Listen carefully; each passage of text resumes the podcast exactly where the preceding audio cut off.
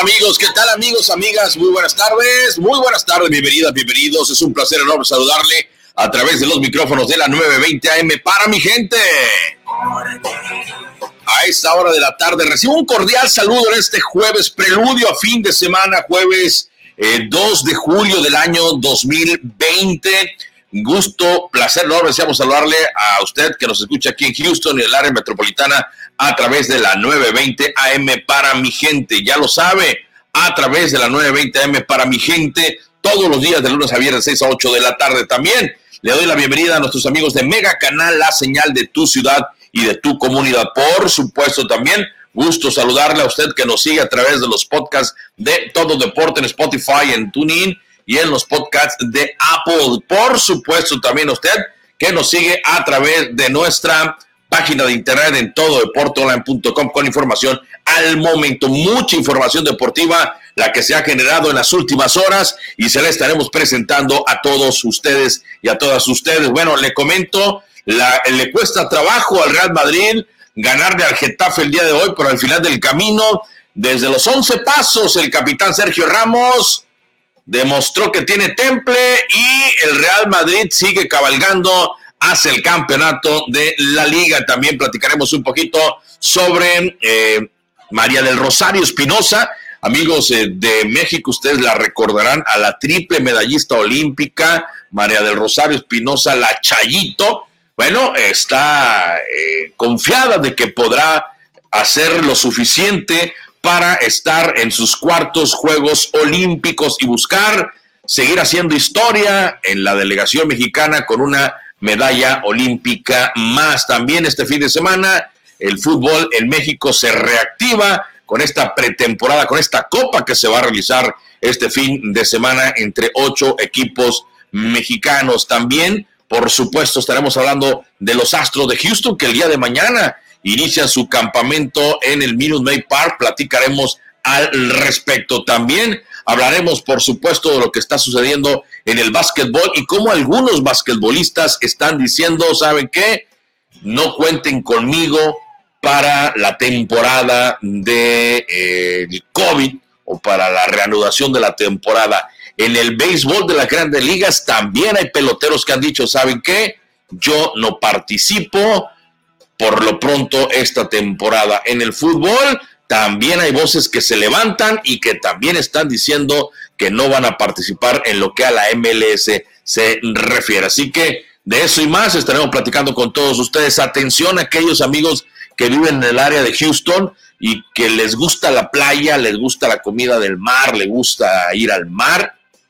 Y bueno, este fin de semana eh, se celebrará la independencia de los Estados Unidos este 4 de julio, el sábado, pero en Galveston, han sacado una orden en donde usted no va a poder ingresar a las playas a partir del día de mañana viernes. A partir de mañana viernes ya no va a poder ingresar a las playas. Les estaré platicando al respecto y también les estaré platicando, por supuesto, cómo es que sigue avanzando desafortunadamente esta pandemia a nivel mundial. Recuerde, este es todo Deporte Online.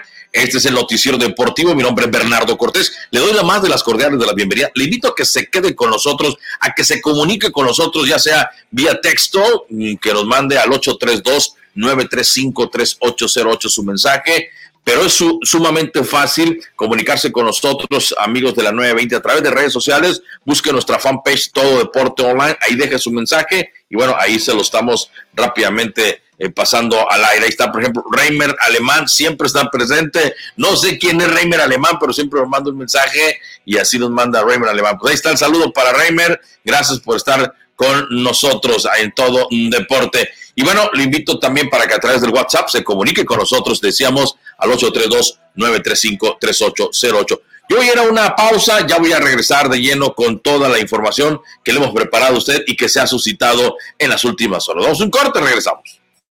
Estás en Todo Deporte Online, el noticiero deportivo.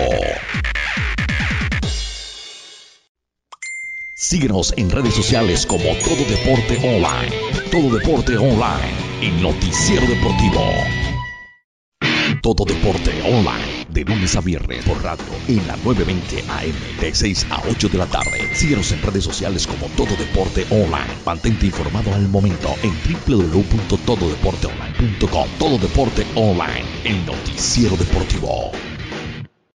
Mantente informado al momento en nuestro sitio web www.tododeporteonline.com. Todo Deporte Online, el noticiero deportivo.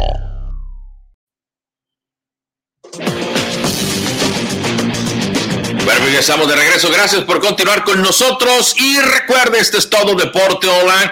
Este es el noticiero deportivo. No le busque, no le busque chipotes a la culebra. Lo invitamos a que, mm, insisto, esté con nosotros a través de la 920 AM para mi gente. Estamos en este momento transmitiendo para todo Houston y para toda el área metropolitana. Nos vamos rápidamente, si les parece, amigos, con lo que desafortunadamente está sucediendo en la Liga Mexicana de eh, Béisbol. Desafortunadamente, el día de ayer ya lo hacían oficial. El día de antier se lo comentábamos que mm, el portal de Puro Béisbol de nuestro compañero, de nuestro colega y amigo Fernando Ballesteros, un portal que tiene eh, extraordinarias noticias de béisbol y que prácticamente siempre está al día, está al momento en el acontecer del rey de los deportes con una amplia gama de colaboradores. Les comento que em, eh, él, él decía hace dos días que fuentes cercanas a la Liga Mexicana de Béisbol le habían comentado que se iba a cancelar la temporada. Y bueno, desafortunadamente Sí, así fue.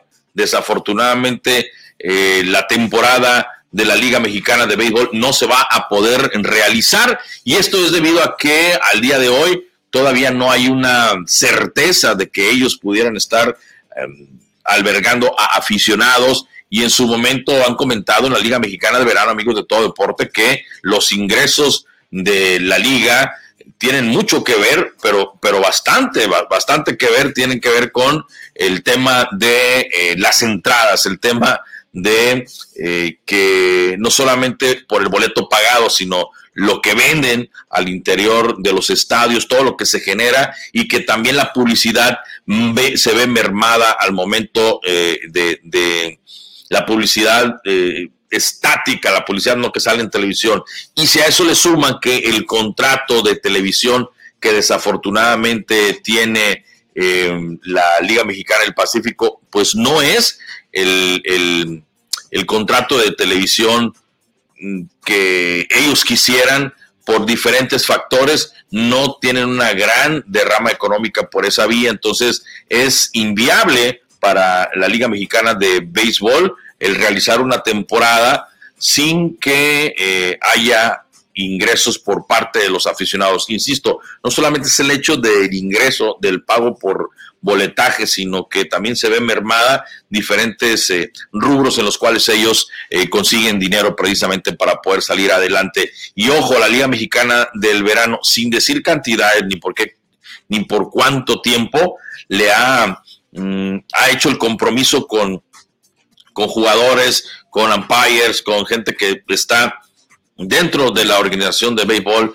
del verano en México, de apoyarlos económicamente, de recibir un pago, no se dice cuánto ni, ni cuánto tiempo, pero bueno, así lo daba a conocer Horacio de la Vega el día de ayer, ya de manera oficial. Entonces, la Liga Mexicana de Béisbol ha sido cancelada. Y por otro lado, en la Liga Mexicana del Pacífico, amigos, comentarles que eh, hay algunos cambios que se están dando. Eh, por parte del equipo de los Cañeros, no es cambio, sino es una alta. El equipo de los Cañeros están dando de alta a Roberto Méndez Jr., hijo de Roberto Carlos Méndez, originario de El Vampiro de San Blas. Bueno, pues el chamaco ha firmado con el equipo de los Cañeros de los Mochis y donde sí hay un cambio es entre el equipo de los Águilas de Mexicali y los Sultanes de Monterrey. Realizan un movimiento de jugadores. Sí, los Águilas de Mexicali enviaron al conjunto regiomontano al de Ricardo Serrano, mientras que por otro lado los emplumados reciben a cambio los derechos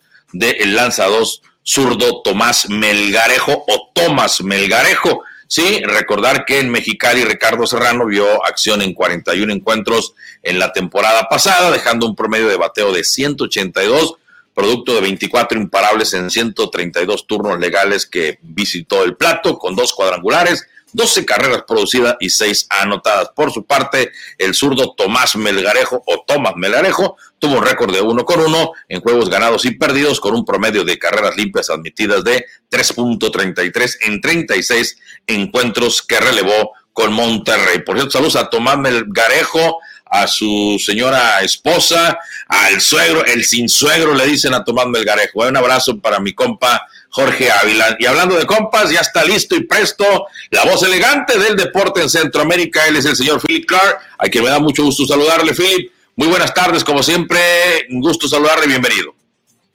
¿Qué tal, Bernardo? Muy buenas tardes. Eh, de igual forma, el gusto también es mío poderte saludar a esta hora. Eh, y bueno, eh, con noticias que semana a semana y día tras día eh, se van generando en torno a esta situación del COVID-19 y de las ligas que en este mes de julio pretenden eh, poder realizar ya sus campeonatos, algunos que estaban pendientes, otros que están por iniciar, el caso de la NBA que estaba pendiente, el caso de la MLS y también la Major League Baseball que está por iniciar. Sin embargo, todo podría desaparecer de la noche a la mañana. O sea, el hecho de que este mes de junio eh, ya están listas estas ligas para poder iniciar, en términos de 48 horas, podría la NBA y la MLS decir no a la actividad eh, deportiva por las cosas que aparecen sucediendo eh, día con día, Bernardo. Sí, es, es eh, el tema es que nada está escrito desafortunadamente con el tema de la pandemia, ¿no? Eh, puede haber toda la voluntad, puede haber toda la intención, puede haber todo el deseo para que las cosas se hagan de la, de la mejor manera, que se lleven a cabo las temporadas, eh, la gente que haga su mayor esfuerzo, pero al final del camino, esta maldita pandemia, pues nos tiene ahora sí que con el Jesús en la boca, ¿no? Efectivamente, por la noticia que salió el día de ayer en torno a la actualización que habían hecho la MLS eh, eh, eh, a raíz de, su campeonato que pretende iniciar, y es que en las últimas pruebas que habían realizado, lo comentaba Bernardo, salieron positivos de un solo equipo, de un solo equipo, aparecieron seis jugadores, o sea, seis contagiados, ¿no?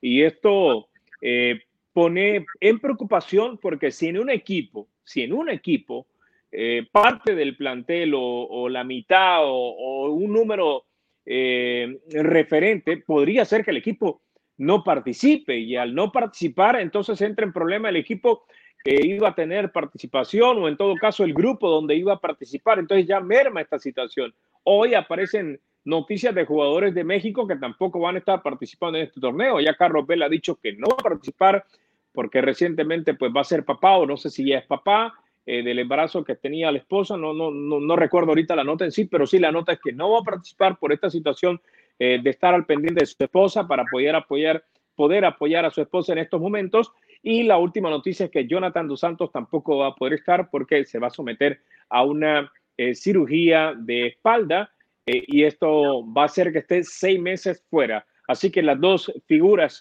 mexicanas, una del equipo del Galaxy y otra de Los Ángeles FC, no estarán en este torneo de la MLS Back allá en Orlando.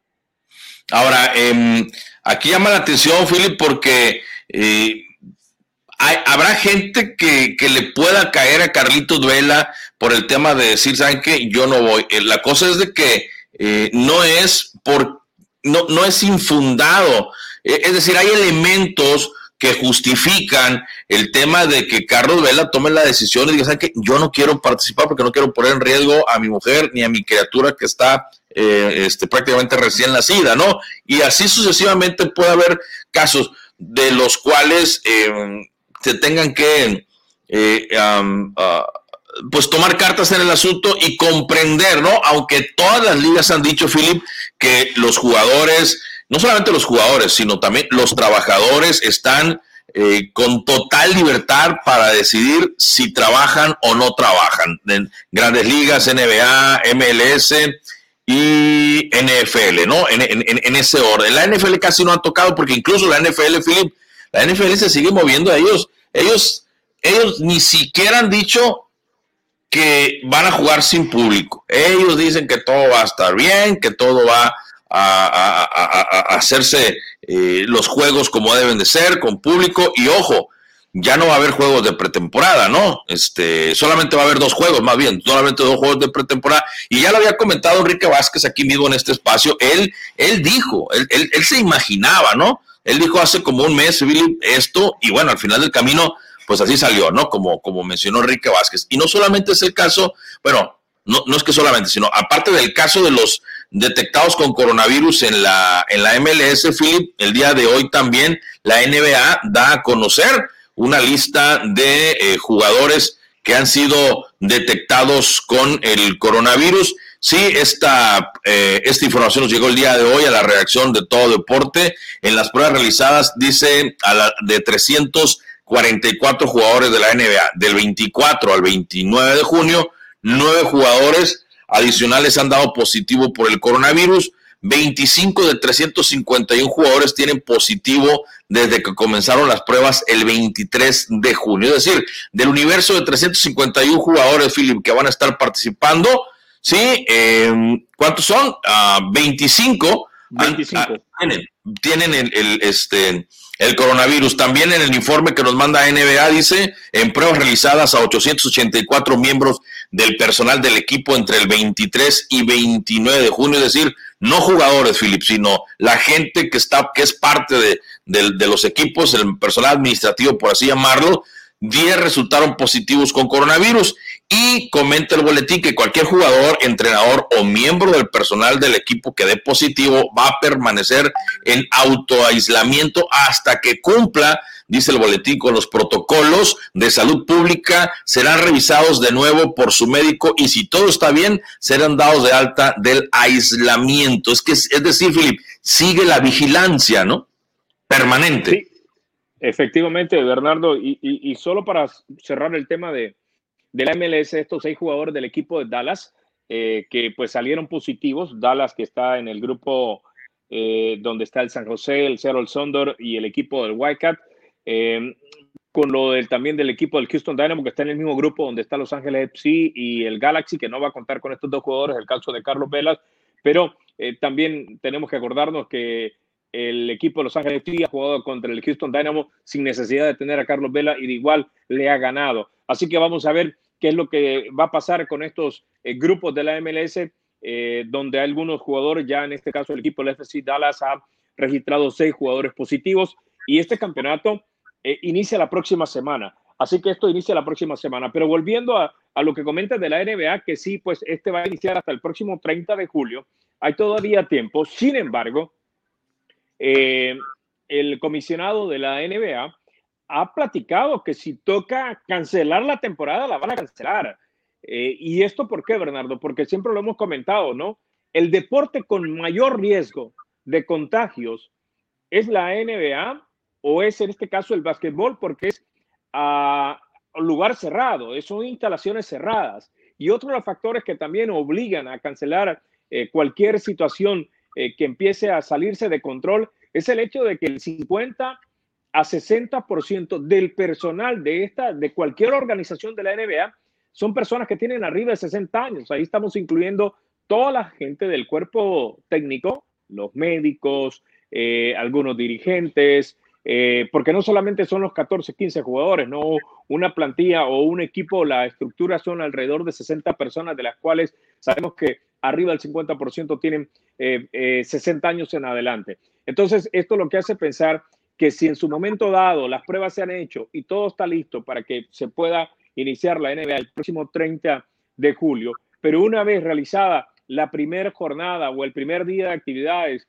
y al día siguiente encuentran que alguien de estos que participó o que estuvo cerca eh, contrajo el virus, inmediatamente van a aislar a los dos equipos completamente y toda la organización. Y entonces ya con esto perjudica los juegos previos que tienen para el inicio completo de la postemporada. Por eso la NBA es el deporte más, o el básquetbol es el deporte más preocupado en torno a esta situación del COVID, porque es el que eh, aparece en zona de altísimo, pero altísimo riesgo de que se puedan infectar gran parte del personal. Así que vamos a ver qué va a pasar con la NBA, que independientemente que ya sabemos que todo está preparándose, ya los hoteles se están convirtiendo en, en canchas de, NBA eh, para lo que es el entrenamiento de los equipos. Hoy vimos las fotografías que compartió la NBA, donde cómo están haciendo las duelas de los hoteles dentro de esta burbuja que están haciendo, pero falta muchísimo tiempo. Y tomando en cuenta que esto ya se ha salido del control, porque hay que decirlo, Bernardo,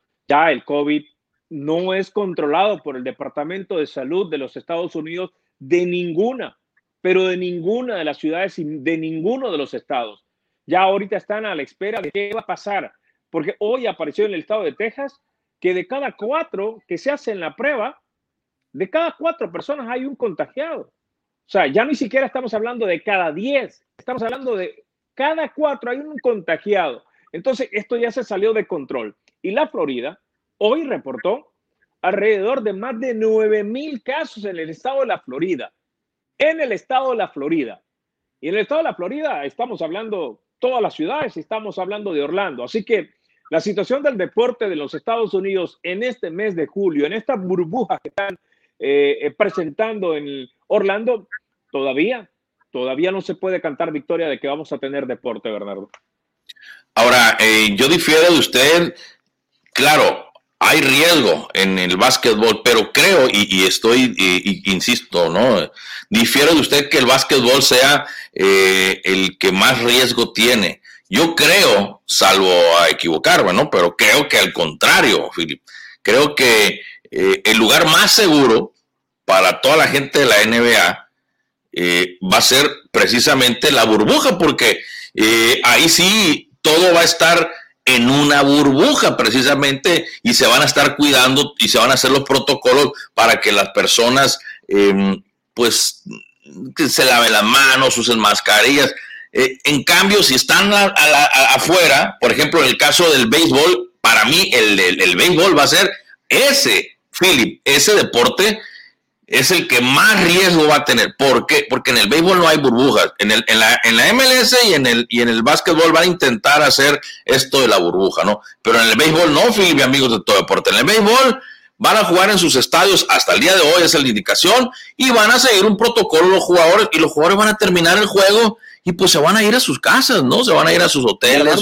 Pero, pero, pero, casi no hay contacto entre un pelotero y otro pelotero. O sea, prácticamente no hay contacto. Son eh, el, contacto más cercano, hay que decirlo, ¿no? Es el, el catcher, el bateador y en este caso el umpire. Son los únicos tres que van a estar súper cerca. Y posteriormente, pues si ya alcanzan una primera base, pues ahí ya se llega, ya el, el, el, el primera base puede estar un poco cerca, pero no hay un contacto, no hay un contacto tan cercano como en el caso los que empiezan a jugar baloncesto, que están pegaditos, pegaditos, y, seguimos hablando que al final, ¿por qué han cancelado acá en el estado de Texas todas las actividades a techo cerrado? Comenzaron primero con 100 personas, Bernardo. Hoy ya están hablando de solamente 10 personas.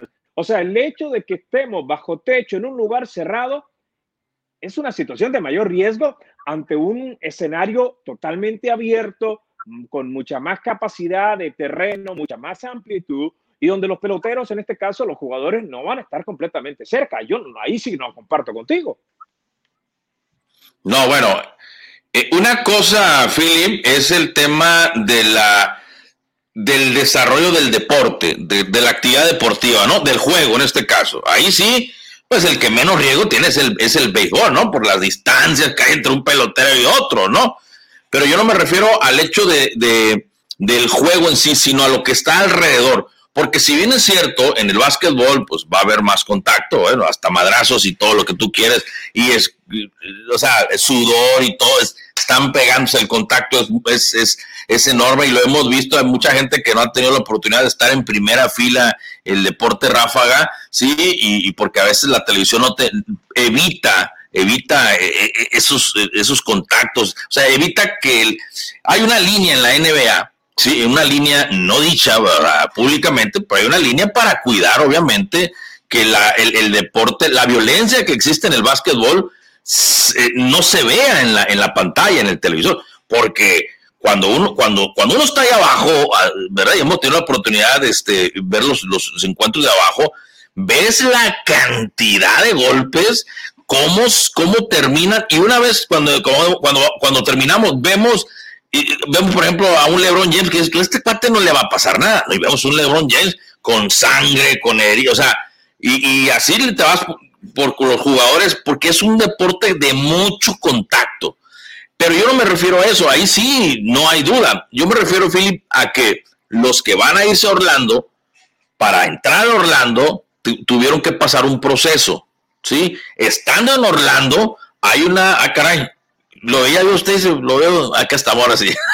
para estar en Orlando, hay un, ah, hay un proceso, ¿no? estando en Orlando, Philip, hay cuidados, hay normativas que que no solamente tú como, como persona responsable, pero si por alguna razón se te va el rollo, va a haber gente que te va a decir, hey, por acá, hey, por acá. Entonces, va a ser una dinámica que se va a instalar en todos los que estén ahí presentes. Esa es donde yo me refiero. En el béisbol no. O sea, ahí mismo van a, ahí van a, ahí van a dormir, ahí van a vivir durante toda la, temporada en esos hoteles, ¿sí?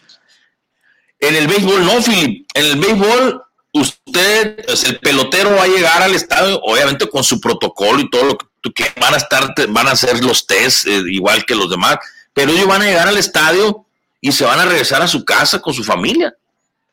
Y en ese inter de donde van a su casa su familia, pues van a seguir haciendo su vida normal. Obviamente no te digo que van a actuar con irresponsabilidad, pero créeme lo que más de uno se le va a ir la onda, por así decirlo, ¿no? O sea, ¿por qué? Porque, y no es porque lo hagan, en, eh, que que sean irresponsables, no, sino porque en esta nueva normalidad, a mí, por ejemplo, me ha pasado de repente, ¿no? Digo, ah, caray, el, el cubreboca, el cubreboca, se me olvida el cubreboca, porque vamos empezando a esta nueva normalidad. Entonces, yo por eso le decía yo, eh, con usted, yo difiero en que el básquetbol sea el que más propenso va a estar a lo del coronavirus. No, creo que el béisbol porque van, aparte, Philip, van a viajar, sí, en su charter y lo que tú quieras, pero o sea, van a ir de una ciudad a otra, en fin.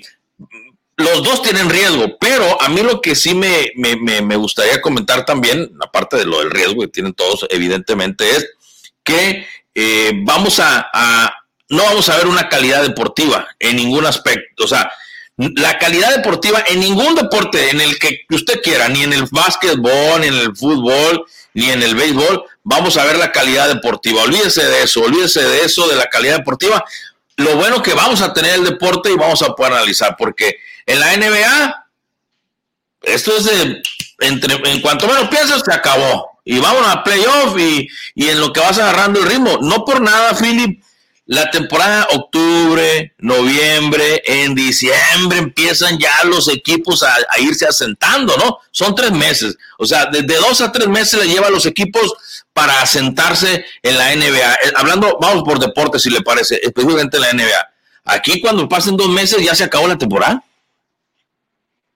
No, y, también vamos a, ver de qué forma pueden vender realmente este producto. ¿Por qué, Bernardo? Porque eh, sabemos que, esto, que este deporte eh, al final es un verdadero show, es un verdadero espectáculo y que cada uno de los equipos se encarga de poder realizar este espectáculo, no solamente para los que están presentes en la duela, sino que también para la gente que está a través de la pantalla chica disfrutando de un juego NBA. Hoy, eh, que aparecen estos equipos jugando en una sola sede, ¿quién se va a encargar de poder trasladar ese, esa, ese, ese, de repente, ese sabor de que se está disfrutando un juego de NBA, eh, que se está viendo un juego de NBA eh, con el calor humano, independientemente que no esté la afición, lo que, están, lo que han estado haciendo, realizando, por ejemplo, en, Alemania, en España, en Italia, donde no hay público, pero se le hacen ingeniado para que el televidente pueda disfrutar del juego independientemente que, que no haya afición. Pero en este caso, en este caso, eh, con duelas que no sé qué es lo que le puedan hacer, eh, para que hagan eh, por lo menos una, una vista de que hay algún tipo de personas ahí, aunque no lo estén, el show, quién lo va a montar, el audio ambiente, quién lo va a montar, cómo lo van a montar. Esa va a ser la grandes, eh, la gran expectativa que va a haber para poder ver cómo se disfruta de un juego de esto. Y por ende, y por otro lado, perdón, los jugadores. Al final, ¿cuál es el comportamiento de los de la NBA, en este caso de los jugadores de la NBA, realizando un juego sin aficionados. Cómo eh, se desenvuelven, cómo lo reciben y cómo ellos eh, se transforman realmente en la duela sin tener esa, ese calor humano que al final pues hace que, que ellos saquen un extra adicional, ¿no? Ahora, mm, ahondamos en ese tema, si te parece, pero vamos a una pequeña pausa, ya regresamos con más. Estás en Todo Deporte Online, el noticiero deportivo. Síguenos en redes sociales como Todo Deporte Online. Todo Deporte Online, el noticiero deportivo. Todo Deporte Online, de lunes a viernes por radio en la 920 AM, de 6 a 8 de la tarde. Síguenos en redes sociales como Todo Deporte Online. Mantente informado al momento en www.tododeporteonline.com. Todo Deporte Online, el noticiero deportivo. Mantente informado al momento en nuestro sitio web www.tododeporteonline.com. Todo Deporte Online, el noticiero deportivo. Estamos de regreso continuar con nosotros. Recuerde, este es todo Deporte Online. Este es el noticiero deportivo. No le busque, no le busque chipotes a la culebra. Y bueno, Philip, en torno al tema que usted decía, tendrán que entender y, e ir cambiando el chip, Philip, todos los que están inmersos en la NBA, en el béisbol y en el básquetbol. Es decir, para empezar, el deportista sangrón, el deportista repugnante, ese, el, deportista odioso, digo, también habemos periodistas muy odiosos, ¿verdad? Pero, o sea, y, y doctores muy odiosos y en todas las profesiones, ¿verdad? En la familia siempre está el primo mamila, el primo buena gente, en todos, en todos los ámbitos. Pero, pero aquí deben de entender todos los entes que componen el deporte profesional, en todo deporte, en todos los deportes, que deben de cambiar conductas y que deben de ir adecuándose a esta nueva realidad. Ojo, Philip, ojo, ojalá y no, pero ¿quién te dice que esto dure más de un año? Que no dure más de que no dure más de un año, que, que la siguiente temporada, ah, caray, o por qué no dos, digo, estamos, estamos siendo, existe una probabilidad, o no es que, ah, mira que quieren alarmar, no, no, no existe una, entonces, lo que tienen que cuidar es que el negocio, que, que este negocio del deporte profesional, por lo pronto, en estos, en, estos meses que estamos, tienen que buscar una fórmula diferente, Philip, para venderlo. Porque si se siguen portando los que se portan mamila, los que, los que se, se volvieron divas, ¿verdad?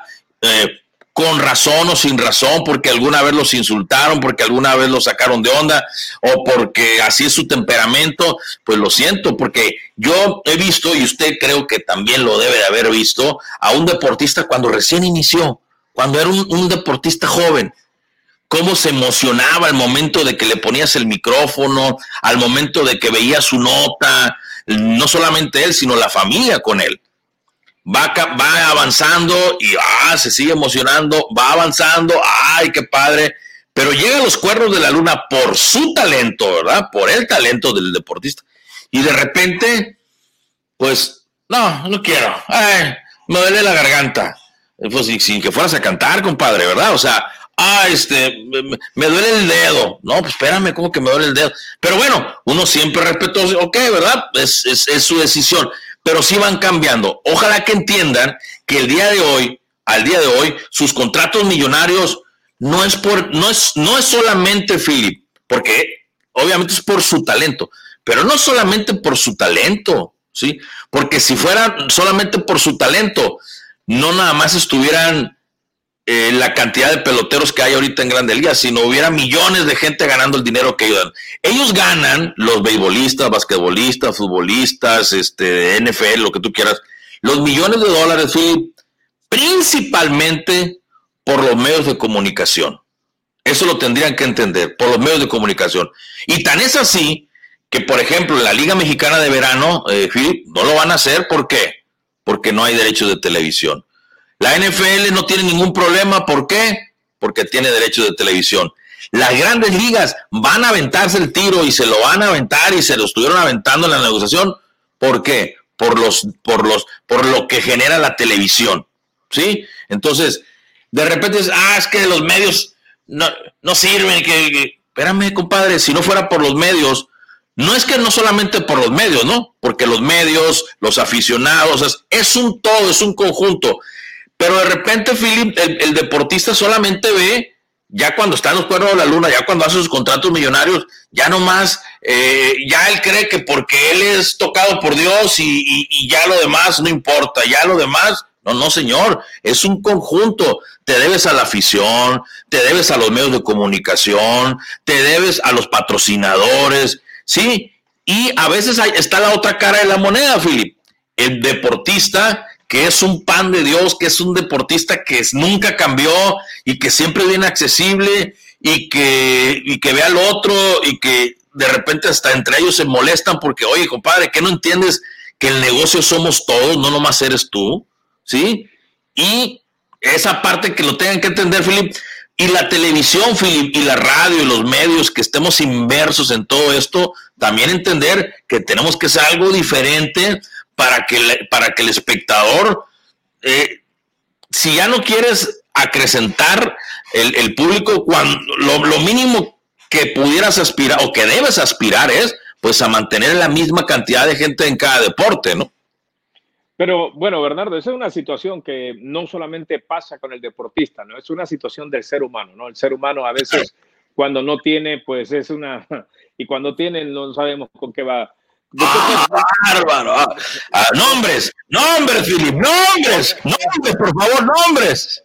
Pero también pasa el, ser humano que pues logra tener y, no pasa absolutamente nada, sigue siendo ese mismo ser humano que conocimos anteriormente. Entonces, esto con el deportista sabemos que va a pasar. Ahora, en torno a lo otro, Bernardo, siempre lo hemos dicho, o por lo menos siempre lo he dicho, y, y lo, ya creo que son dos, tres veces que lo he tocado acá en el programa. Eh, todo esto que vamos a ver ahorita, Bernardo, es una, sigue siendo una prueba para todas las ligas en los Estados Unidos, porque van a, van terminar el año o va a terminar la temporada cada uno de ellos y van a sacar sus respectivas conclusiones. Va a venir el FODA donde sí realmente eh, cuáles fueron sus fortalezas, sus debilidades, qué ganaron, qué perdieron, si esto realmente les terminó generando o terminó resultando en buena forma, porque si al final esto es una cuestión de perder y perder, el otro año no va a haber deporte, Bernardo. Si aquí, los, si aquí la NBA, si aquí la Major League Baseball, si aquí la MLS trató de recuperar o por lo menos trató de darle algo del deporte a la afición y no necesariamente porque lo quisieron los equipos, sino porque hay presiones externas, ¿no? Internas, ¿no? Lo que son los derechos de televisión, un sinnúmero de cosas que te obligan y les obligan a los equipos que tienen que jugar sí o sí. Y entonces, pero al final de la temporada, al final de este año, todos van a hacer sus respectivas evaluaciones si esto valió la pena o no. Jugar sin afición, jugar sin, eh, eh, sin, sin, ingreso de, de, de, dinero por la venta de, comida, de, de, souvenir, de un sinnúmero de cosas que todo lo que conlleva ir a un escenario de béisbol, o sea, de, de NBA, de, de, MLS, al final van a sacar sus cuentas si realmente fue eh, bueno participar en una situación, porque sabemos, Bernardo, que mientras no haya vacuna, esto no va a cambiar, van a seguir desarrollándose todas las actividades sin afición y al final van a ver si realmente es eh, viable poder jugar la próxima temporada. Yo sigo creyendo que esto es una, eh, como una, un experimento en el cual se han adecuado todas las ligas para saber realmente si vale la pena o no tener actividad el próximo año. Este año se va a jugar en la mayoría, esperamos, ¿no? Porque sigo creyendo que todavía la MLS y la NBA todavía están con el freno en la mano que cualquier cosa puede pasar. Y lo que usted dice, comparto, Philip, y, va por un rumbo más o menos de lo que iniciaba yo comentándole que tendrán que entender todos los entes y ojalá que siempre hay un gandaya, no siempre está el gandaya, no siempre está el gandaya, en como usted dice, en cualquier cosa. Y esperamos que aquí en, la, en, la, en, todos los deportes profesionales, tanto eh, los eh, dueños como los jugadores entiendan que se tienen que ir poniendo de acuerdo. Como usted dice, yo, hay escenarios, hay posibles escenarios, que no es el mejor de los escenarios y que no es el que quisiéramos, por supuesto que no. Pero como usted dice, al final del camino, ¿sabes qué? Perdimos con todo el ingreso que me que dieron y lo que pagué, perdí, no sé, 100 millones de dólares, 50 millones de dólares equipos que no están acostumbrados a eso y que sea unánime todo esto, o sea, que todos los equipos pierdan dinero, ah caramba, ¿saben qué? Vámonos, cortamos. No, que vienen demandas, que, pues sale como quieras. Entonces, Si nos vamos a los extremos, pues me declaro en bancarrota, compadre, y a ver quién te paga. Ok, y, mejor vendo el equipo y por más que lo quiera y no veo. Porque es, una realidad desafortunada. O sea, no sabemos, pues no sabemos este, qué es lo que va a suceder. Es que si los dueños de equipos, eh, las organizaciones, sociedades y todo, al final terminan perdiendo demasiada plata, no van a perder el próximo año. Y aquí hay algo que hay que tenerlo presente, ¿no? Tú has sido perjudicado con esta situación del COVID. Tu servidor ha sido perjudicado con esta situación del COVID. Y un sinnúmero de gente ha perdido sus empleos, ha perdido su forma de vivir, ha perdido sus viviendas, ha perdido sus apartamentos, han perdido sus vehículos. ¿Qué te hace pensar que los peloteros, basquetbolistas, futbolistas no van a tener problemas el próximo año en caso de que esto no resulte? Aquí yo creo que esta pandemia no va a escatimar y nadie va a dejarlo, eh, eh, eh, creo que nadie se va a salvar, creo que todos vamos a ser tocados de alguna u otra forma con esta situación del COVID, ¿no?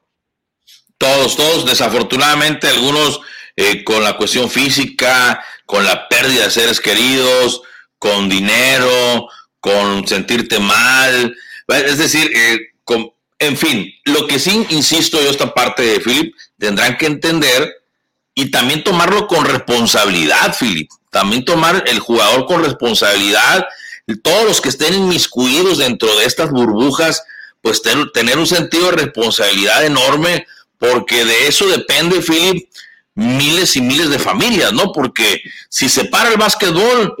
Es que, Bernardo, a mí lo que me preocupa es que en Europa se está jugando fútbol. Hablamos de España, hablamos de Italia, hablamos de Alemania, pero empiezas a ver cuál es la situación de estos países y ves que tienen controlado la situación del COVID, empiezas a ver que los números que te arroja Estados Unidos están por encima no de Italia, no de Francia, no de Alemania, están por encima de toda Europa. Entonces ese es el problema que está pasando aquí en Estados Unidos.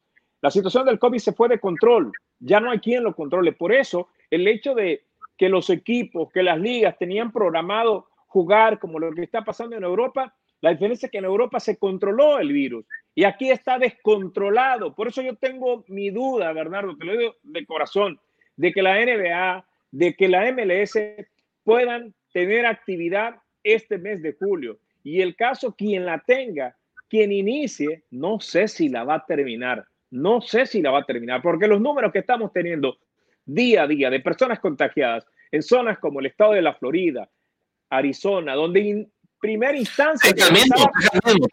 Se, se, pensaba trasladar todo para Arizona al principio. La gente del béisbol dijo, vámonos a jugar a Arizona. Hoy Arizona está igual que el estado de Texas, está igual que el estado de la Florida, está igual que Luisiana, está igual que Georgia. Está incontrolable la situación. Hoy vi un reportaje en Houston donde está en problema ya con camas. O sea, esto yo no sabía, esto no sabía que estaba pasando acá. Entonces, yo eh, sigo creyendo, estamos al pendiente de lo que está pasando con las actividades deportivas, pero yo realmente, yo creo de que no vamos a tener actividad. Y si tenemos actividad, creo que no se va a terminar, Bernardo. No van a terminar las actividades. Hablamos de NBA y hablo básicamente de fútbol.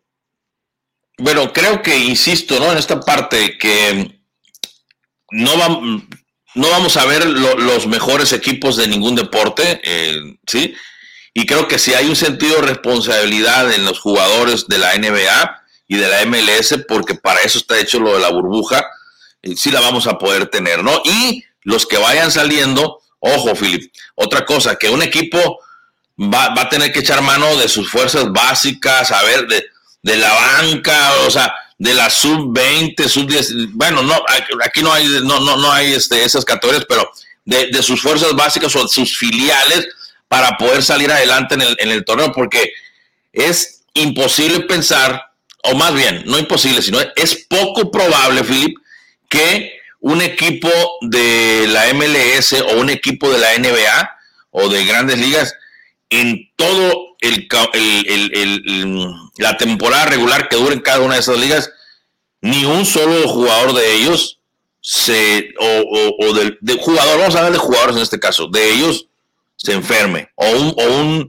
ah, coach, por ejemplo, el coach de los ah, de los Houston Rockets, que al igual que la mayoría de los entrenadores de la NBA, pues son hombres que están en la zona de riesgo por la edad que tienen, ¿no? Él decía, Greg Popovich, perdón, Greg Popovich, este, Mike de Anthony te decía, Greg Popovich es otro, ¿no? Que este, está todavía más zona de riesgo, ¿no? Eh, este, de las escuelas de San Antonio. Pero en el caso de Mike de Anthony, Mike de Anthony decía que a él en lo particular nadie le había dicho, porque la NBA, acuérdate que comentó en su momento que todos aquellos trabajadores dentro de la NBA que estuvieran en zona de riesgo, ya sea hipertensión, diabetes o mayores de 60 años, que son los que, o, enfermedades crónico-degenerativas, que son los que están en la, digamos, en el rango de tener más problemas y de generarles la muerte, están más expensos, eh, propensos, perdón, a eso, los iban a, justificar, ¿verdad? Y, y, les iban a pagar, pero no iban a poder desarrollar su trabajo. El problema aquí que tienes a los árbitros y tienes a los, este, a los entrenadores, ¿no? Y eh, Mike de Anthony eh, comentó eh, el día de ayer, por la tarde, hoy por la mañana, comentó que a él no le, habían, no le habían dicho nada que se quedara en su casa. Entonces él, que él va a presentarse y en Orlando y, va pues, a entrar con sus credenciales y aquí ya vengo a chambear. Allá sí me dicen, nos, es más, a, manera, no sé si sea de broma, porque no es muy bromista, que digamos, yo no, lo he escuchado de repente hacer muchas bromas, ¿no? Pero eh, dice, cuando menos yo voy a tener mi teléfono apagado y yo voy a llegar y me voy a presentar allá. No sé si lo dijo literal o era broma, pero pues que él va a, llegar a Orlando y va a decir, ya, yo soy Mike Anthony, vengo a entrenar. Y ahí, ahí ya veremos, es lo que comentaba Mike Anthony. Bueno, eh, eh, no creo que sea así, Bernardo. Eh, la situación de Mike de Anthony y Greg Popovich, al contrario, son los dos técnicos que están en, la lupa, están en la lupa de la NBA como los dos técnicos de mayor edad en todos los equipos que van a participar en esta burbuja que tiene preparada la NBA. Y son de los que van a tener más atención, más cuidado, porque son los que están más propensos a la situación de que si pues les pueda dar COVID, ya te podrás imaginar, ¿no? Con personas de casi 70 eh, años. Entonces, es la preocupación que tiene la NBA ahorita son con dos técnicos. Está la mayoría de los técnicos, pero los dos técnicos que más, preocupas, más preocupación le, da a la NBA es Mike de Anthony y precisamente Gary Popovich por su eh, edad que tienen, que los hace pues vulnerables a que la situación del COVID podría generar alguna situación eh, eh, que, no se puede, que, esperamos que no se pueda convertir en tragedia, pero que sí, evidentemente va a tener mucho más cuidado. Así que ellos no van a poder decir, llegar, voy a llegar con mi carnet y ya, no, no, no, no, no, no, no, lo siento, no. Estos van a estar sometidos a pruebas antes de que puedan ingresar y les van a hacer doble prueba. Ese fue el reporte que hizo eh, hace exactamente como tres semanas atrás la NBA, que le iba a hacer doble, doble. Hoy me ven cómo hacer en este caso, la mayoría, de los técnicos, pero el caso de ellos iba a haber todavía doble de pruebas para garantizar la salud de estos dos coaches para que puedan estar con sus equipos.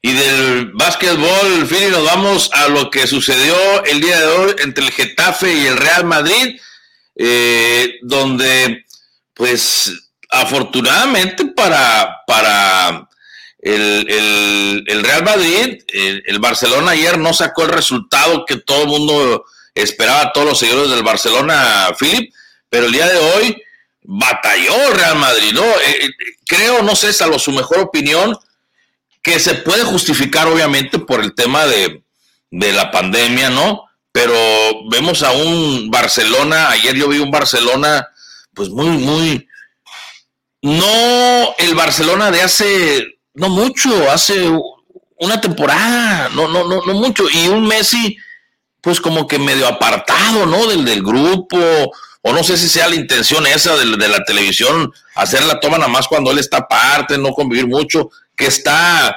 eh, el, que el director técnico hace tiempos que se está peleado con, con Messi, que hay un show ahí, y bueno, pues ya le pusieron la cama a este amigo porque con el resultado del día de ayer y con este resultado que el día de hoy saca Real Madrid, pues va encaminándose, no, no puede cantar victoria la afición colchonera, pero va encaminándose, pero tampoco vemos también este, eh, tampoco a un gran Real Madrid, ¿eh? No, ya con estos resultados que ha tenido el equipo de Real Madrid en las últimas tres presentaciones, le está dando casi, casi ya el título. Es bien difícil que el equipo de Real Madrid pueda perder ahora estos cuatro puntos que lo tiene ahora en ventaja sobre un equipo del Barcelona que desafortunadamente ha perdido eh, los últimos, eh, eh, las últimas presentaciones, no logró ganar dos juegos consecutivos y esto ha ocasionado que el equipo de Real Madrid lo aventaje con cuatro puntos. Hoy le ganó uno por cero al Getafe, difícil, al minuto 79 consiguió la única anotación en lanzamiento de 12 pasos por intermedio de Sergio Ramos, pero de acuerdo a lo que menciona Bernardo, el problema es que estos equipos están jugando tres partidos por semana están haciendo un desgaste increíble. Agregado a ello que no han tenido la preparación de vida por el hecho de que tuvieron tanto tiempo eh, pues guardado por la cuarentena y esto te muestra pues que los equipos no van a mostrar ese mejor nivel. Por otro lado, el equipo de Real Madrid en este cierre ya de campeonato, porque ya solamente quedan, eh, si no me equivoco, creo que quedan cuatro o cinco, cuatro juegos creo ya por, por, por equipo. Por, eh, a esto hay que agregarle de que ya los equipos. Son 15 puntos los que quedan por disputarse.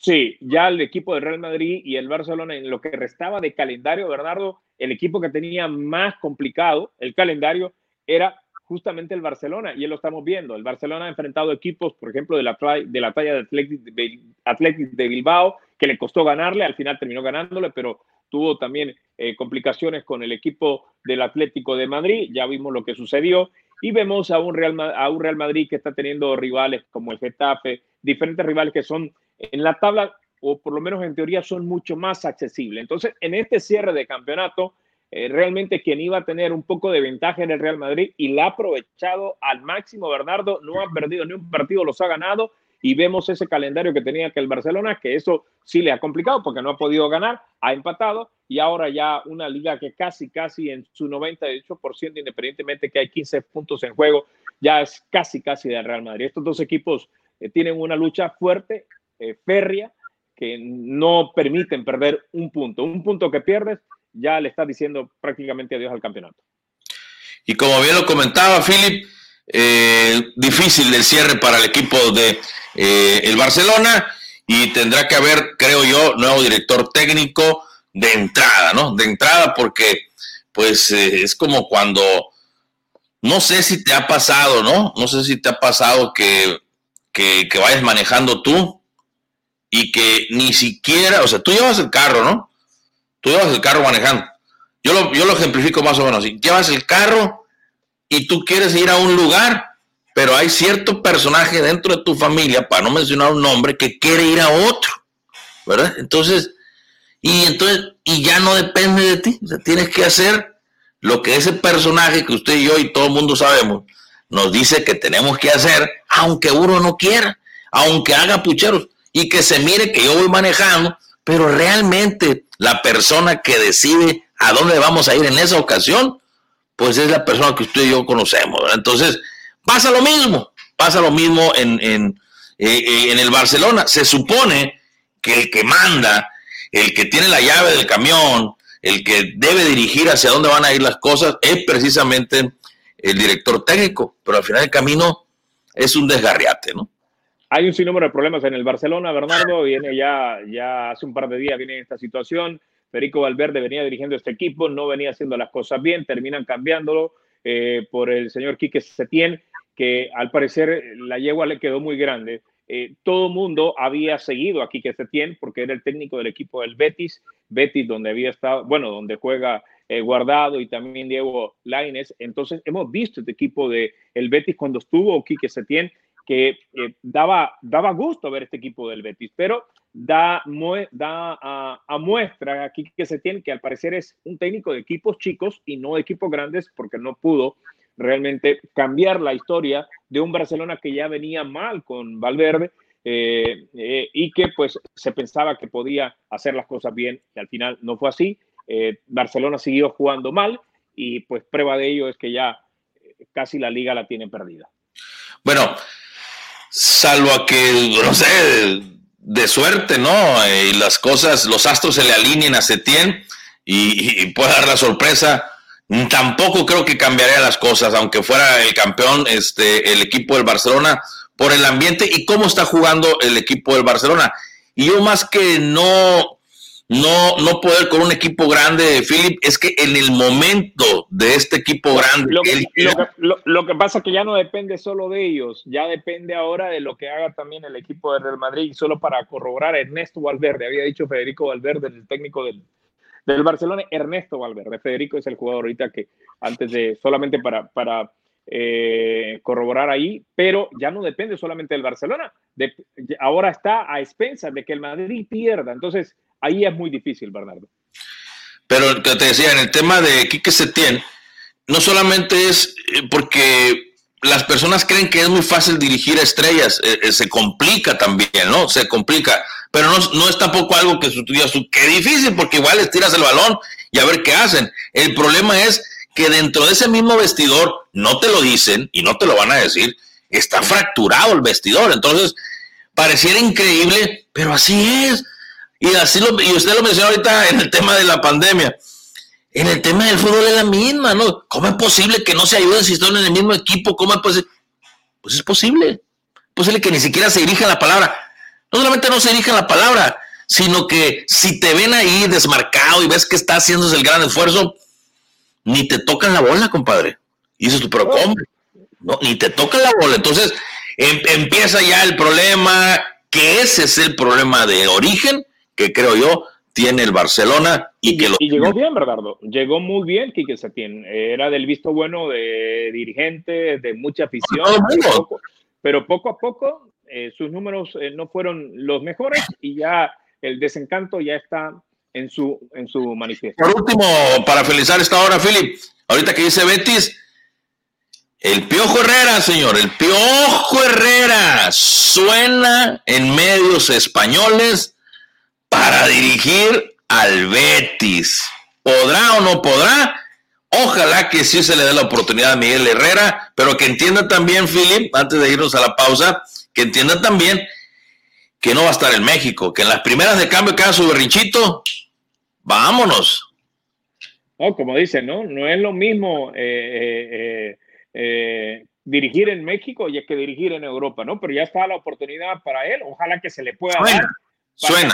ojalá, ojalá que llegara a dar para ver si tiene la deber, si tiene la verdadera capacidad para poder dirigir en Europa.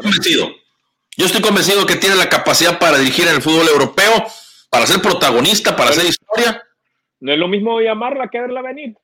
Sí, pero, yo estoy convencido que sí lo puede hacer. Lo que no sé, Philip, si pueda controlar su temperamento. Eso sí, es la parte que a mí me preocupa de Miguel el Piojo. Pero es que es parte de un todo, entonces que no pida ir a Europa, es parte de un todo, Bernardo. No, no, no, no, bueno, eh, no, cómo no, o sea, tendrá que ir y va a ir y, confío en que vaya a ir, pero, pero es en la parte mental, en la parte estratégica, en la parte de conocimiento, yo creo que el Miguel Herrera está para competir de media tabla para abajo en la, en la, en la Liga Española, sin problema. Y no porque no tenga la capacidad, sino que es como todo en la vida, de hay un proceso de aprendizaje y tendrá también el que corroborar con la gente en, Europa que está apto para poderle soltar un carro más grande, como un equipo más grande. Pero yo nada más esa parte, Philip, la que yo sí eh, me preocupa. Las otras creo que la tiene sin problema. Me preocupa que le agarre pues que le gane el coraje, ¿no? Que le gane el coraje que haga una estupidez y que me lo manden de regreso para atrás con la mochila, ¿verdad? Aunque él diga que no, que no fue. Que acuérdate que en el Mundial, cuando le damos la bienvenida a Francisco Villalobos también, en el Mundial él dijo este que eh, él no le había pegado nada, que ni, hombre, Martino le dijo, hombre, ¿cómo crees? Nomás que no contaba, que no contaba que las cámaras del, aeropuerto lo grabaron, pues ese es el detalle, ¿no? Y ahí sí, chirriñado. Pero bueno, vamos, le damos la bienvenida a Francisco Villalobos. Francisco, como siempre, me da mucho gusto saludarte. Buenas tardes, bienvenido. Pues la razón porque te insistí que me metías ahorita antes de que Philip Clark siguiera contestando los chats de sus múltiples fans que tiene, es porque quería comentarle el tema con ustedes. O sea, este, cuando digo que Miguel Herrera es mi amigo, no es onda de que me invita a sus carnes asadas, nada por el estilo, sino porque es compañero de su DN y he tenido la oportunidad de poder compartir a través desde el 2000, 2006 que lo conozco, de manera personal, conozco a su mamá, a su familia, hemos comido y pues hasta ahí. A lo que voy. Tiene razón Bernardo. O sea, yo quiero mucho a mi cuate, yo le deseo mucho éxito. La razón es porque le volví a ir a la América después de que le dejé de irle cuando era niño, de la década de los ochentas, cuando le iba a la América, y después le dejé de ir mucho tiempo, le iba mucho al Puebla, especialmente porque yo quería que le fuera bien a él y a Ricardo Peláez cuando estaban juntos en América. Y la misma cuestión, o sea, este, ojalá que en, su aventura en España, si es que decide irse, reconozca sus límites, reconozca que tiene un problema de temperamento que lo tiene que controlar, que tiene que madurar al respecto, porque España no es la República Mexicana. España tiene muchas cosas muy padres, pero también tiene cosas muy malas, incluyendo, hay que decirlo, el racismo con la gente de Latinoamérica. Va a estar bajo un escrutinio muy fuerte va, este, si es que decide irse, no sé si se va a ir o no, pero va a estar bajo la lupa, bajo mucha presión. O sea, va a ser más gente en España. Yo creo que lo quisieran buscarle un detalle, un arroz negro para darle en la torre a este a Herrera y que explote, que saque los tres demonios que él tiene a gente que le eche, le, eche, le, dé muchas porras. Y ahí sí que. No, no, para nada. No, no, más, no, no. Sobre él. ¿Tú qué porras le van a, le van, a, van a ir sobre él? Porque eso es lo que vende. Desafortunadamente es lo que más vende y van a tratar de sacar de sus casillas y agarrarlo por ese lado, ¿no? Y, y luego desecharlo. Pero ojalá que, como dices tú, y comparto contigo, que el temperamento, ¿no? Y que lo controle, que aprenda, porque no es cuestión de que lo que pasó con ah. Martinoli este, después de este, ha sido el único instante, ha habido varios instantes, y pues dices, no. que metiste una pata, me hice las dos patas, hay que aprender, hay que madurar.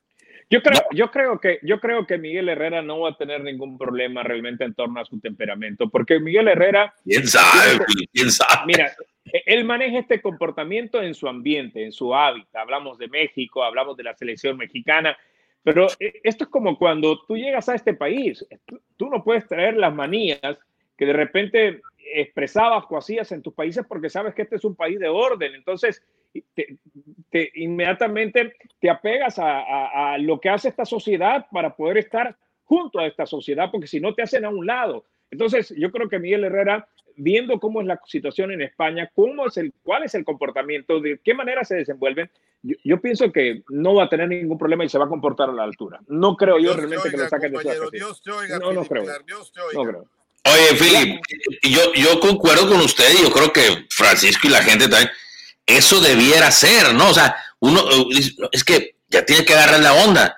El problema de, la única manera que, que, él se podría salir es que vaya al Real Madrid o al Barcelona, que esos equipos le perdonan prácticamente casi todo, pero al ir a un equipo chico no va a poder entrar en ese, en, ese, en, ese, en esa fase, porque inmediatamente ni siquiera va a poder dirigir dos, tres, cuatro juegos cuando ya va a estar de regreso en México. Y yo creo que también su tirada, Felipe Bernardo, de este, del Piojo es regresar a la selección nacional, porque su salida no fue por la derrota que tuvo México contra Holanda en Brasil 2014, sino su salida fue por ese bochornoso instante después de haber ganado, creo que la Copa Oro, ¿no?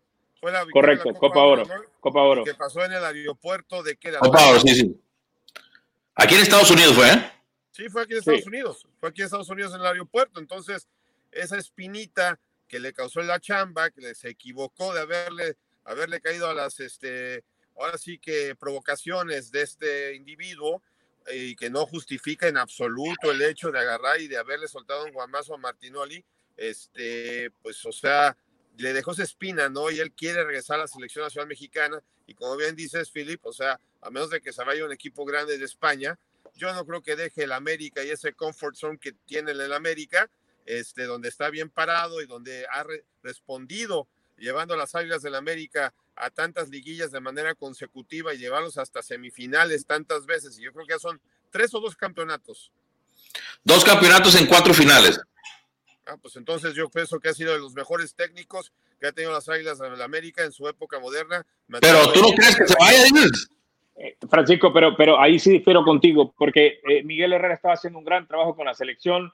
Si vamos a hablar del Mundial, si vamos a hablar de un sinnúmero de torneos, pero esa misma Copa Oro que ganan, que justamente es la que hace el, cuadro en este, lo que sucede con, con, Martinoli, fue una Copa Oro precedida de un sinnúmero de errores arbitrales que se sabe que con CACAF hizo que México ganara la Copa Oro, lo que le hicieron a Costa Rica lo que, y, y lo que le hicieron a Panamá. O sea, realmente fue algo donde estaba ya el equipo ya no estaba jugando buen fútbol. El equipo, a mí, para Miguel Herrera, Miguel Herrera ya por lo menos estábamos viendo un equipo de México no de la mejor forma. Y esto pues fue realizando todo este tipo de presiones sobre Miguel Herrera, que al final cuando la gana, después él trata de sacarse un poco, ¿no? Porque le tiraron palos durante toda la Copa Oro porque realmente las cosas no la estaba haciendo bien.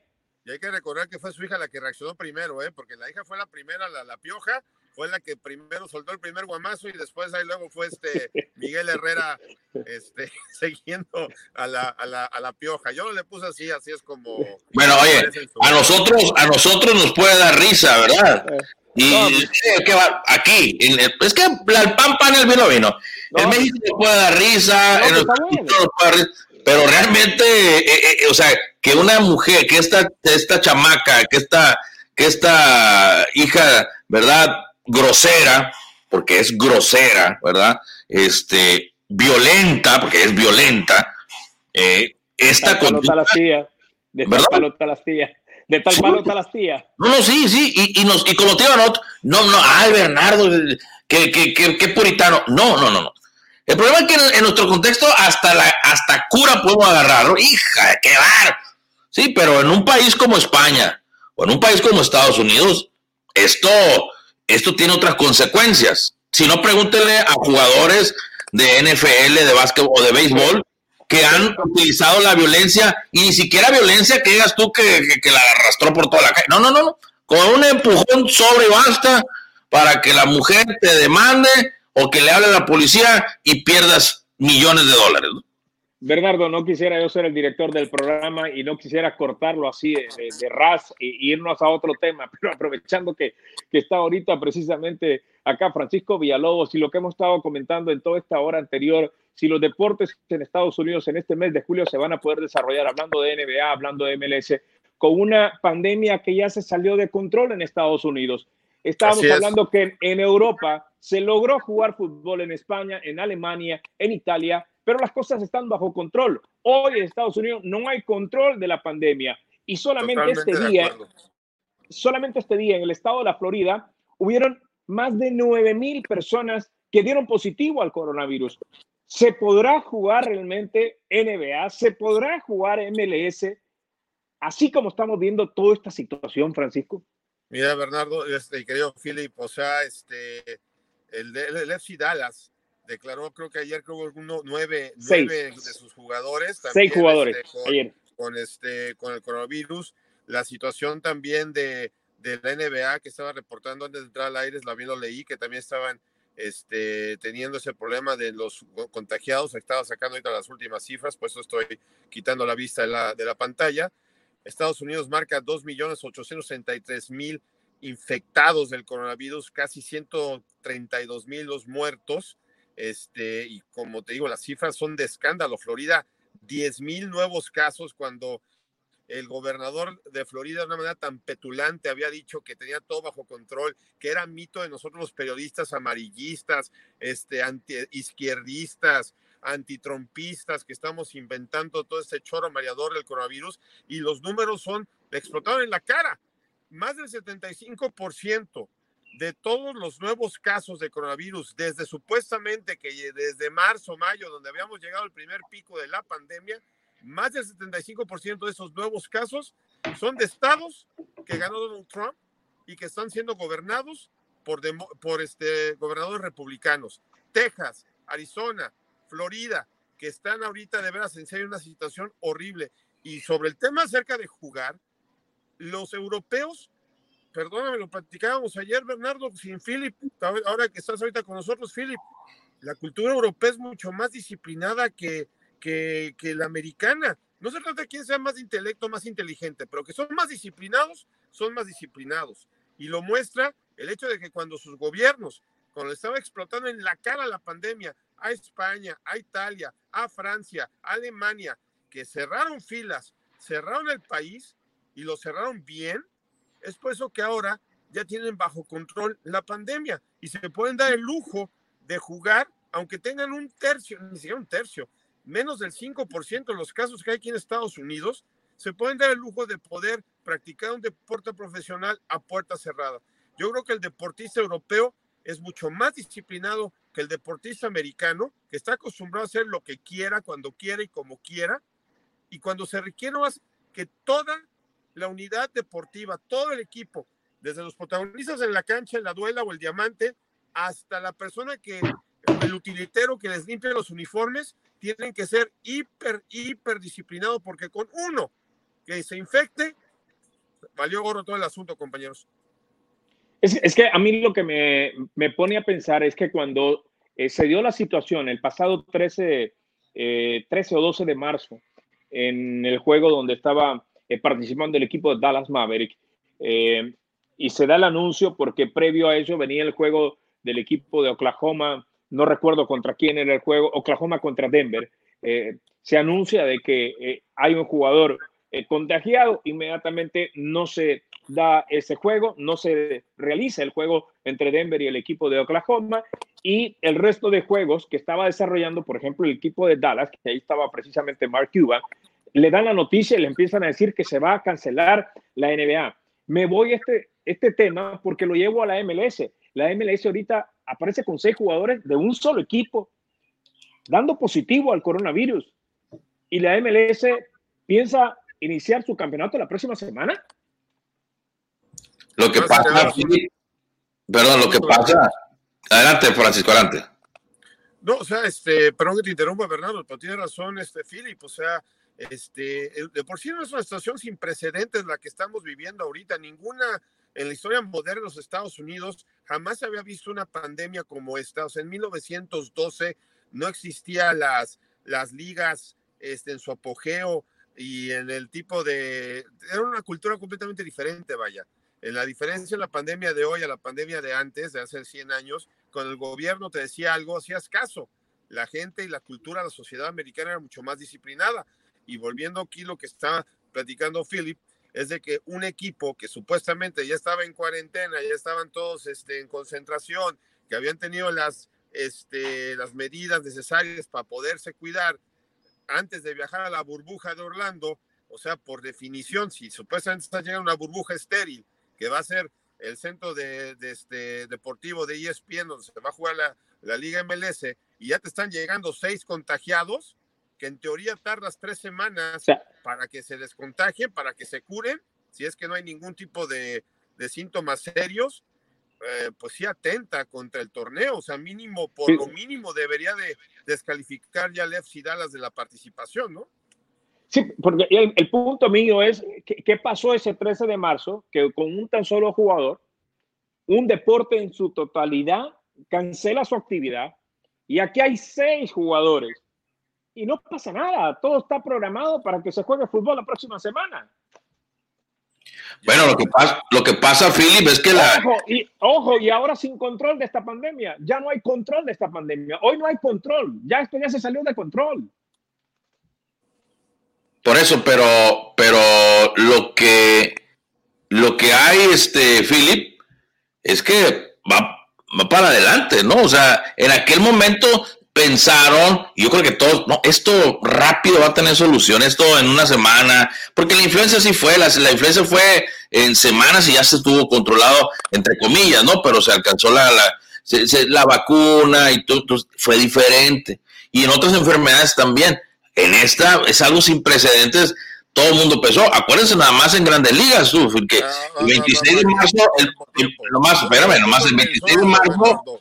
Eso lo pensó simplemente el presidente Donald Trump y su república. No, no, no, no, no, me disculpo, pero no nomás Donald Trump.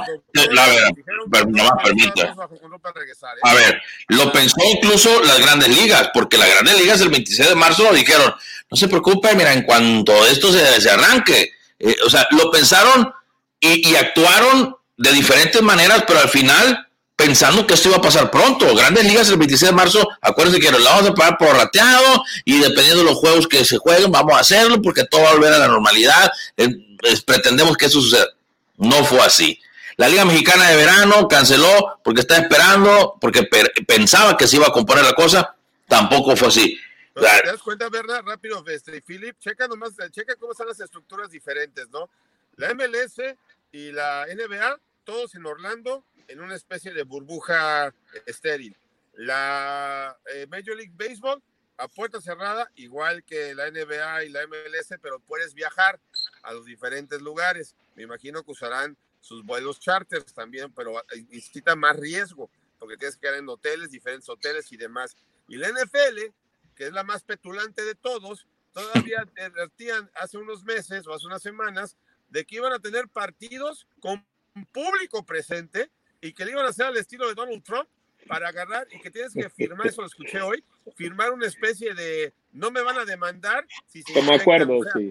¿Qué ondas con eso? O sea, ¿qué tipo de, de, de, de responsabilidad social tiene la NFL como para este, lavarse las manos de lo que constituye reunir a miles de aficionados, aunque sean 35 mil de los 80 mil que le quepan al NRG?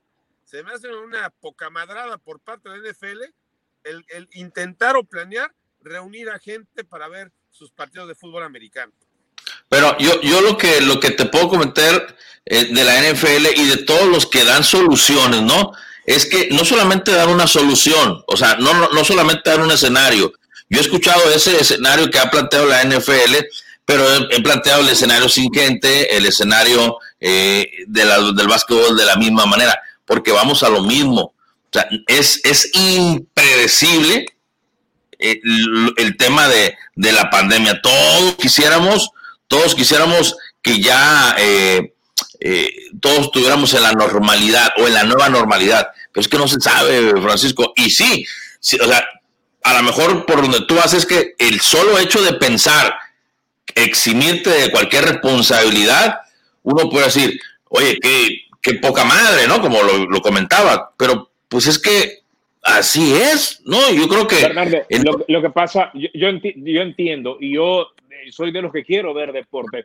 Perfecto, bienvenido al deporte.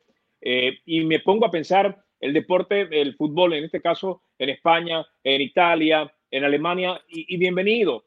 El problema es que esta pandemia se salió de control, insisto, en Estados Unidos. Hoy el deporte nuevamente tendría que esperar Hoy el deporte ya no es prioridad, independientemente que haya acuerdos a nivel de televisión, que haya arreglos. El deporte ahorita tendría nuevamente que hacerse un lado porque esto ya se salió de control. Yo voy a estar pendiente si hay actividad deportiva, definitivamente, pero ya el escenario, o en este caso, ya no amerita que haya actividad deportiva en estos momentos donde la crisis se pensaba que en septiembre o en octubre iba a, a nuevamente a presentar casos fuerte. No, ni siquiera llegamos ahí. No, esa segunda fase que estábamos diciendo que iba a ser mucho más grave, no, no fue en septiembre. Ahí va a ser peor si, si continuamos de la forma como las cosas se siguen dando. Según el doctor Anthony Fauci, este, el jefe de epidemiología del Centro de Control de Enfermedades y Epidemias, este, les advirtió que precisamente por lo que está mencionando Philip Clark, del hecho de que estas, este, estos gobiernos predominantemente de los gobiernos republicanos abrieron de manera indiscriminada su reapertura este, económica, lo abrieron muy rápido y ahorita le están explotando los números en su cara. Él advierte que él pudiera ver números hasta de 100 mil nuevos contagios. Ojo, eh, ayer tuvimos este, casi 50 mil, si no más de 50 mil en Estados Unidos. No estamos tan lejos de lo que está diciendo Anthony Fauci, pero está advirtiendo que puede llegar hasta 100 mil nuevos contagios. Y no más imagínense esto, nos pongan en perspectiva, compañeros, lo que serían 100 mil diarios en tan solo 10 días o en tan solo 20 días o en 30 días. Aparte de que, como bien dices, Philip, el deporte quedaría a segundo plano porque esto sería de veras desastroso. El hecho de que este, tener a millones de infectados en Estados Unidos y lo que representaría en cuestión de impacto económico, porque ojo, eh, la televisión no se opera sola, por obras del Espíritu Santo. No se opera solamente con el camarógrafo y el reportero. Se requiere alguien que opere las unidades de Internet, las unidades de electricidad, las unidades de comunicaciones, este, la gente que opera también los hoteles, la gente que opera los estadios, la luz, el agua y demás. Y conforme más gente se enferme, menos operadores, menos personas que operen la luz. Y estamos viendo, no es por exagerar y no es por ser amarillista, compañeros, este, pero podemos ver una situación apocalíptica en este país, principalmente porque el presidente de los Estados Unidos, que al final de cuentas es el responsable del barco, se está lavando las manos de este asunto Y no, lo, no es porque lo diga yo, porque me cae gordo, porque sí me cae gordo, pero la evidencia, la, la evidencia de sus palabras, la evidencia de los números no mienten, compañeros. Él está diciendo el mismo día que Anthony Fauci está dando estas cifras, que fue hoy, él está diciendo, vamos re bien, la reapertura va a todo dar, Estados Unidos va a regresar más fuerte que nunca, los números de junio de empleo son geniales. Mientras tanto, al mismo tiempo, hoy en los hospitales que fue a visitar para amarrar una visita que voy a hacer un cuarto de emergencias este domingo, estamos viendo que doctores aquí en Houston están escogiendo entre quién entubar y quién no. A ese grado, compañeros, porque no tienen suficientes máquinas de intubación para la respiración artificial. Están innovando, utilizando más bien innovaciones nuevas, ya que no tienen suficientes ventiladores artificiales, están inyectando unas, este, ¿cómo se llama? Unas mangueras con un radio espeluznante por la ingle, precisamente para sacar por ahí la sangre, oxigenarla en una máquina como tipo diálisis y regresarla al cuerpo humano por el hecho de que, regresarlo al, paciente, quiero decir, precisamente por el hecho de que al no tener suficientes ventiladores eh, para poder este, ayudar a las personas que no pueden respirar y que se están muriéndose porque su sangre no se está oxigenando, tienen que utilizar ese tipo de maquinarias. Vamos a estar en este cuarto de emergencia el domingo.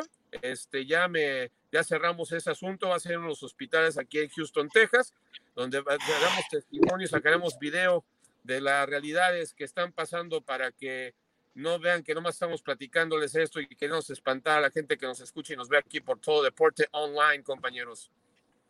Y esto sin agregar los, las personas que no se han hecho la prueba, eh, esto poniendo por un lado no 12, sino que los 20 o 22 o 24 millones de personas que no tienen documentos acá en el país y que no pueden pagar 200 dólares para poderse desarrollar la prueba y que algunos de ellos tienen que hacer eh, algunas colas desde las 12 de la madrugada para poder ser uno de los primeros 500 en tener esa prueba gratis. No todo el mundo va a hacer eso. Aquí hay un sinnúmero de personas que no tienen documento, que tienen COVID y que no se está haciendo la prueba y no se va a hacer la prueba. Esto eh, solamente para poner este dato, porque la situación sinceramente se ha salido de control y eh, por más que nos guste el deporte, es lamentable eh, que todavía se esté pensando en ver cómo se activa toda esta actividad deportiva, valga la redundancia, sin tener en cuenta lo que tenemos alrededor, lo que está pasando a nuestro alrededor, una pandemia que ya se salió, que ya no tiene control nuestras autoridades y las que quieren tomar control de mismo hacen lo que pueden, hacen hasta donde deben, porque no pueden más.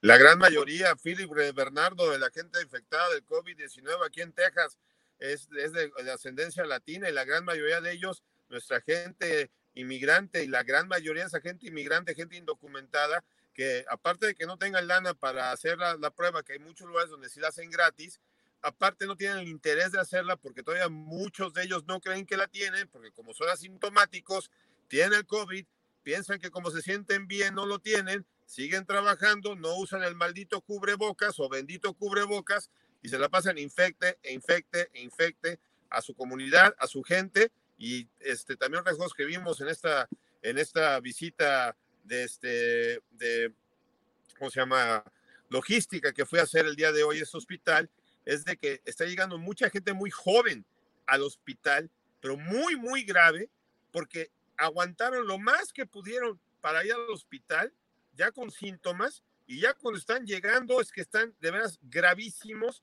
y es por y exigiendo la necesidad de esas, esos este, ventiladores artificiales y que ya no simplemente hay en la meca de la medicina mundial, que es Houston, Texas, compañeros. ¡Qué escándalo!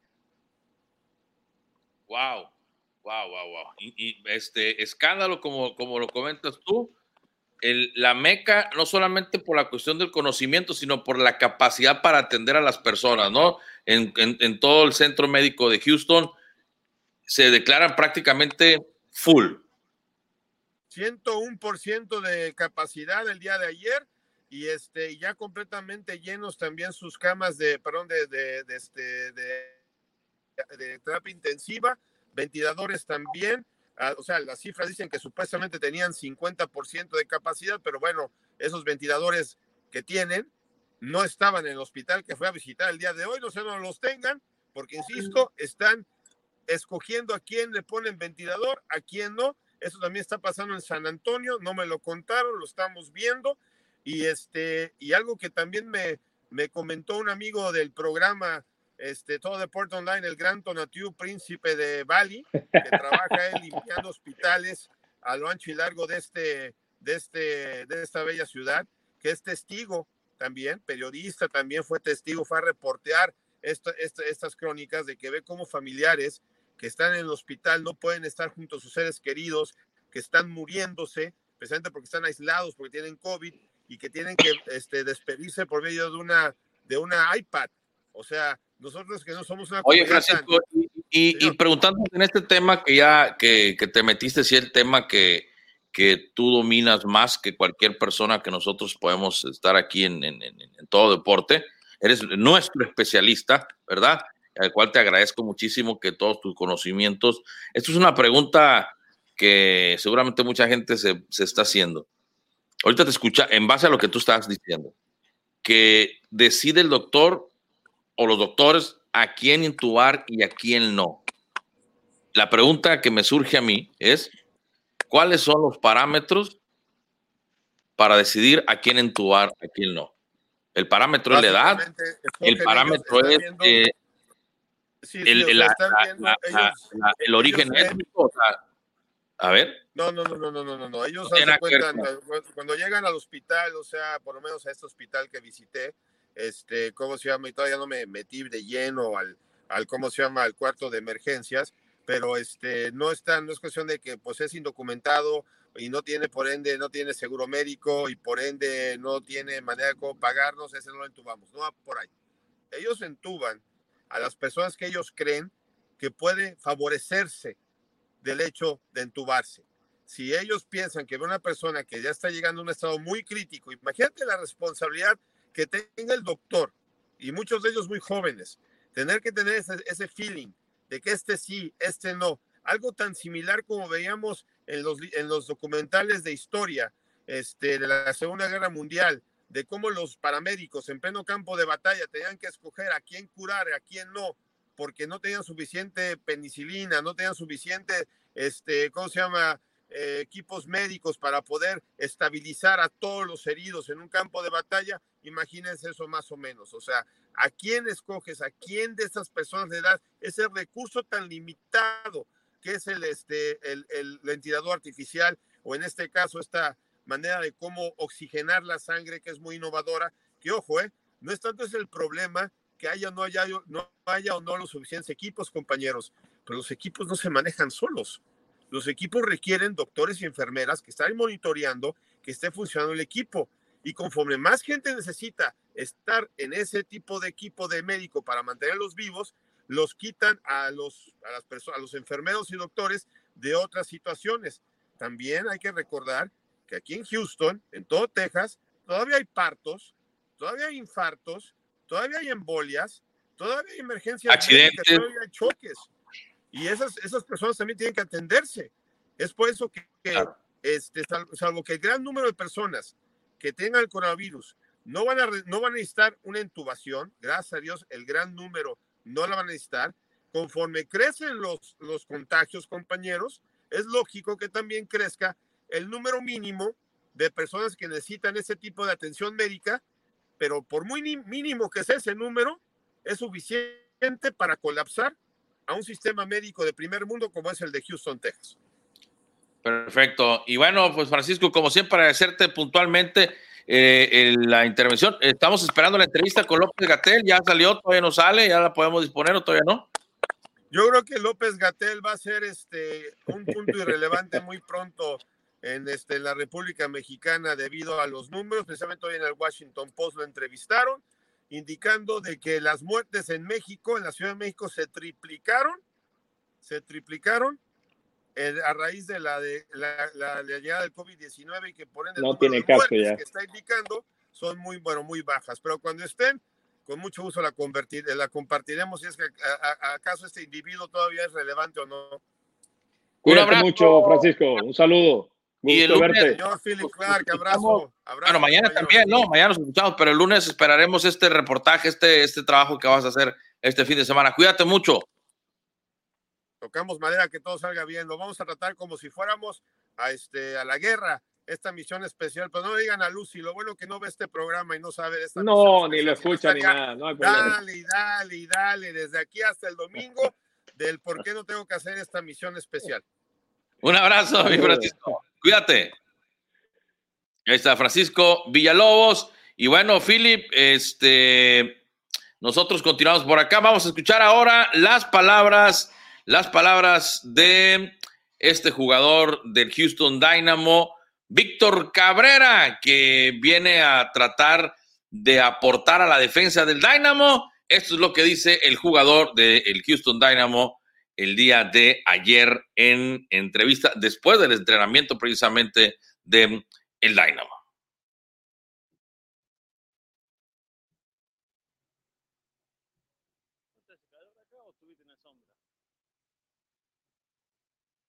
¿No calor acá, digo, o tuviste en la sombra? Ah.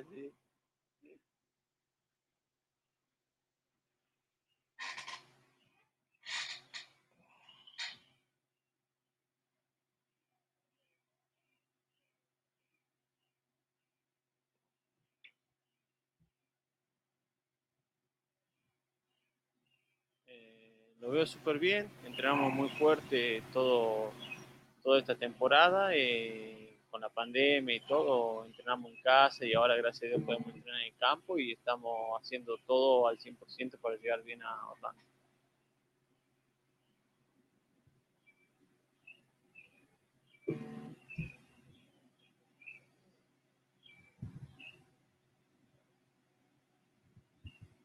Es mi primer torneo con Houston espero que, bueno, eh, todo, que salga todo bien. Eh, lo primordial es eh, ir a Orlando, tratar de clasificar y después tratar de, de poder ganar el campeonato, pero primero clasificar y después que nos vaya todo bien a nosotros.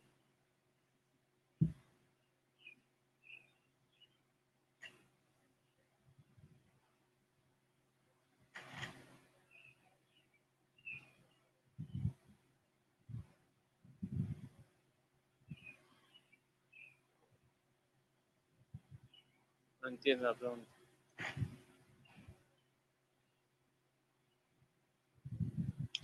Bueno, pues ahí está parte de lo que comentaba Víctor Cabrera, defensa del equipo del Houston Dynamo que estará debutando con el equipo de la Ciudad Espacial. Si les parece, vamos a ir a una pausa, ya regresamos con más. Esto es Todo Deporte Online.